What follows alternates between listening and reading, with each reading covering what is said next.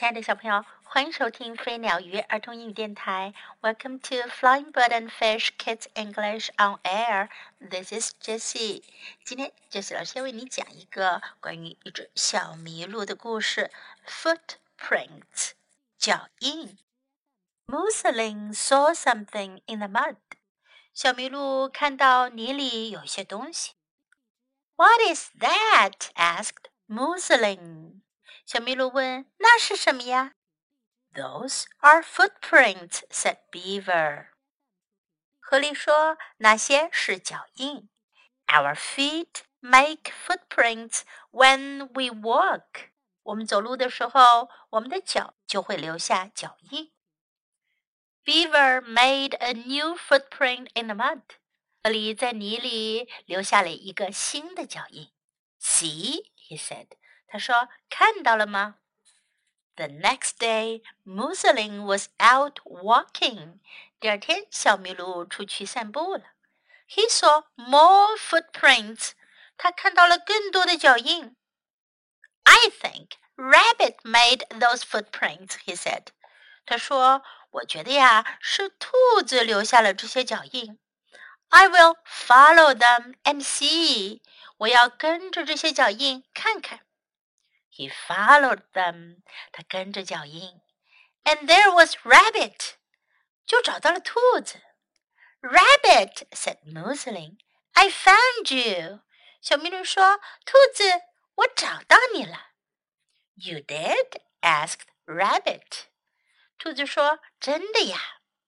Soon Mousseline saw more footprints. 很快，小麋鹿又发现了更多的脚印。 I think skunk made those," he said. 他说：“我觉得呀，是臭鼬留了这些脚印。” I will follow them and see. 我要跟着这些脚印去看看。He followed them, and there was skunk. 他跟着脚印走，就找到了臭鼬。Skunk, I found you," said Mousseline.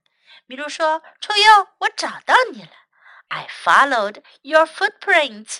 我是跟着你的脚印找到的。Good for you, said Skunk. 臭鼬说：“真不错。” Next, Mousseline followed some very little footprints. 接下来呀，小麋鹿又跟着一些很小很小的脚印。I found you, mouse, said Mousseline. 小麋鹿说：“我找到你了，老鼠。” Mouse was not happy. 老鼠可不高兴。She was taking a bath. 她正在洗澡呢。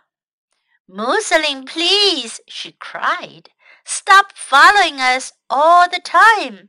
她就叫了起来：“小麋鹿，请你不要再跟着我们啦。”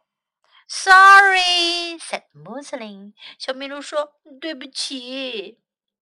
Then Mousseline forgot all about Mouse. 不过，小麋鹿很快就忘记了老鼠说的话。He saw new footprints. 他看到了新的脚印。They were not like any of the other footprints. 它们跟其他的脚印一点都不同。He followed them up and down, and this way and that way. 他跟着这些脚印啊，上上下下，这走那儿走。But he couldn't find the animal who had made them. 可是他没找到留下这些脚印的动物。Musseling saw Hoot up in a tree。小麋鹿看到猫头鹰胡特正在一棵树上呢。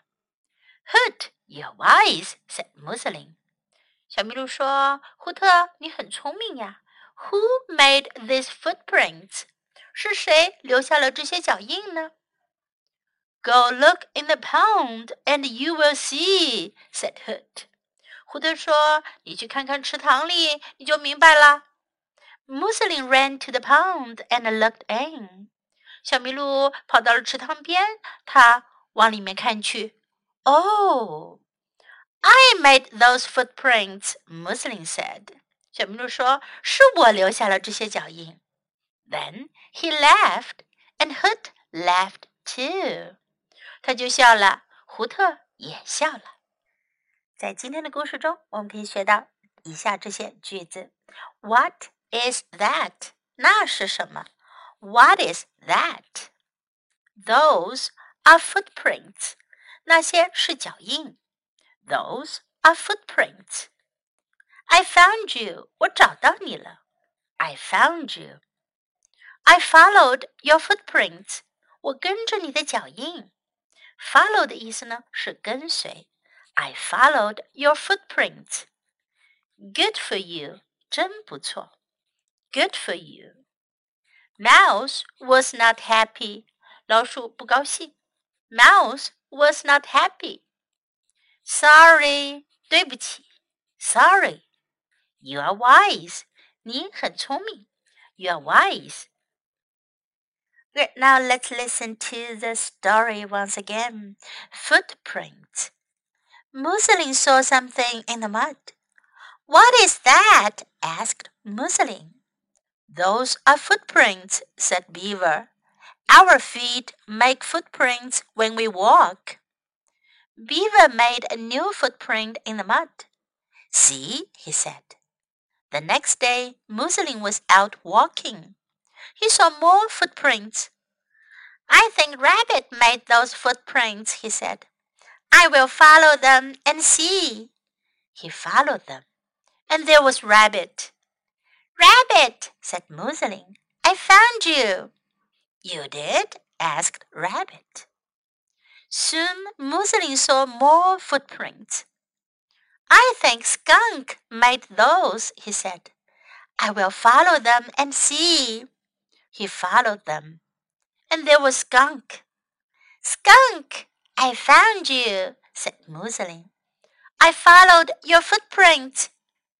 Good for you, said Skunk. Next, Muslin followed some very little footprints.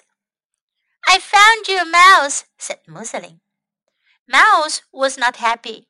She was taking a bath. Muslin, please, she cried. Stop following us all the time. Sorry, said Muslin. Then Muslin forgot all about Mouse. He saw new footprints. They were not like any of the other footprints.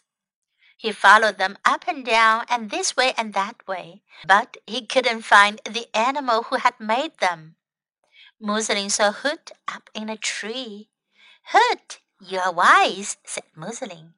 Who made this footprint? Go look in the pond and you will see, said Hoot. Muslin ran to the pond and looked in. I made those footprints, Muslin said. Then he laughed, and Hoot laughed too.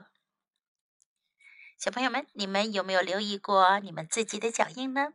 如果你们看到一些小动物的脚印，你们能分辨出来都是哪些动物的脚印吗？下一次可以试一试哟。